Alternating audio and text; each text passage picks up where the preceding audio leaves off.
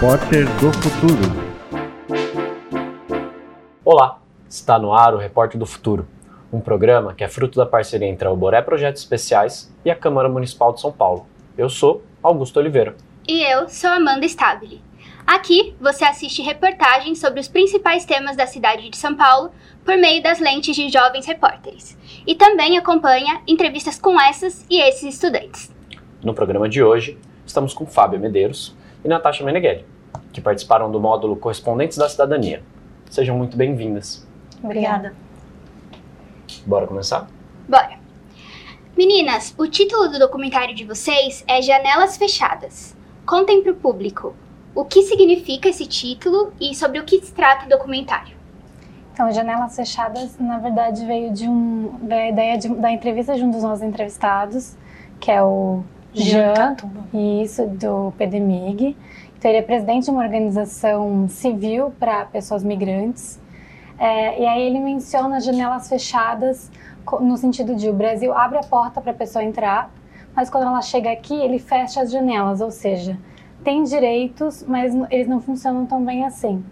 Então, ele citou alguns exemplos que não estão no documentário, porque né, não, não cabe tudo, mas ele cita exemplos como é, alugar um apartamento, porque precisa de um fiador e não tem ninguém aqui.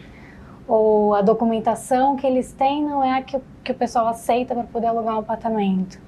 Ou porque, por conta da língua, mesmo que seja português, mas só por ser um sotaque diferente, a pessoa não consegue se comunicar com, com o outro, seja no trabalho, que é o, o, o foco do nosso documentário, seja para outros temas da vida mesmo. A gente teve um entrevistado que disse que não tem amigo brasileiro. Hum porque ele não consegue se conectar com as pessoas.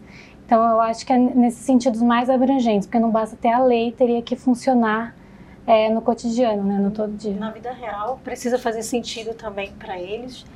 E eles têm essa dificuldade, né, embora o Jean sempre coloque que a língua não, não, não é uma barreira, mas que ela pode ser é, vencida, mas sobretudo sobre essa questão de da vida cotidiana, do, do dia a dia, de você conseguir um trabalho, de você conseguir um, alugar um apartamento, que já é difícil para os brasileiros, imagina para quem está chegando agora. Uhum. E tem toda uma questão também de é, confiança, né? Quem vai ser o seu fiador, então ele coloca bastante essa questão.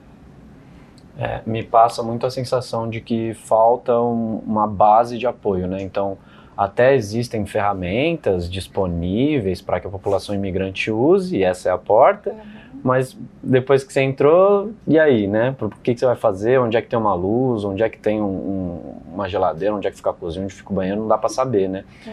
E aí dentro desse arcabouço legal, que a gente sabe que existe no Brasil, inclusive somos referência nisso, é, tem a, lei, a nova lei da imigração, que alguns deles trouxeram como uma questão. Vocês puderem falar um pouco mais sobre isso?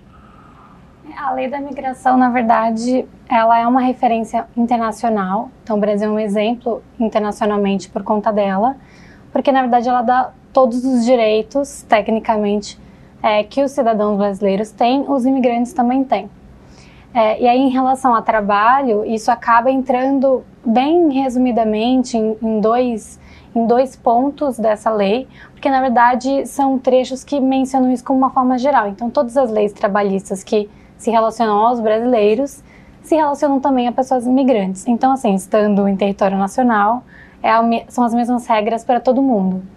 É, só que na prática a gente sabe que não é bem assim que funciona, que no fim essas pessoas acabam tendo é, menos direitos garantidos porque elas são uma população mais vulnerável.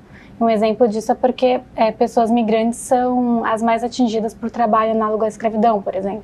Então, tem várias formas de, é, de trabalho indigno que acabam atingindo eles é mais do que os brasileiros.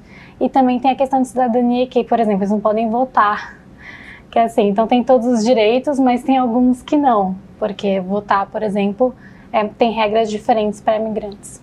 Tem uma questão também que foi colocada ao longo do documentário que ainda que equivocadamente alguns empregadores às vezes optam por uma mão de obra imigrante por achar que terão menos obrigações trabalhistas sobretudo. E tem uma questão de assédio de racismo também que muitas das vezes eles é, acabam por não denunciar porque para não perder aquela fonte de renda.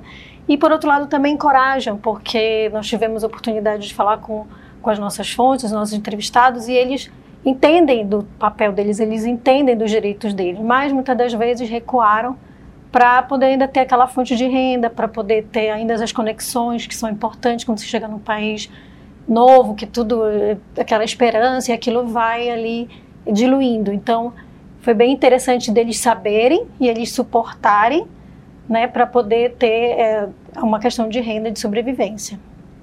Perfeito. Vamos para um rápido intervalo e na volta a gente assiste Janelas Fechadas, reportagem produzida por Fábio Medeiros e Natasha Meneghelli. Aproveita para seguir a página da Câmara Municipal nas redes sociais. A gente volta já já.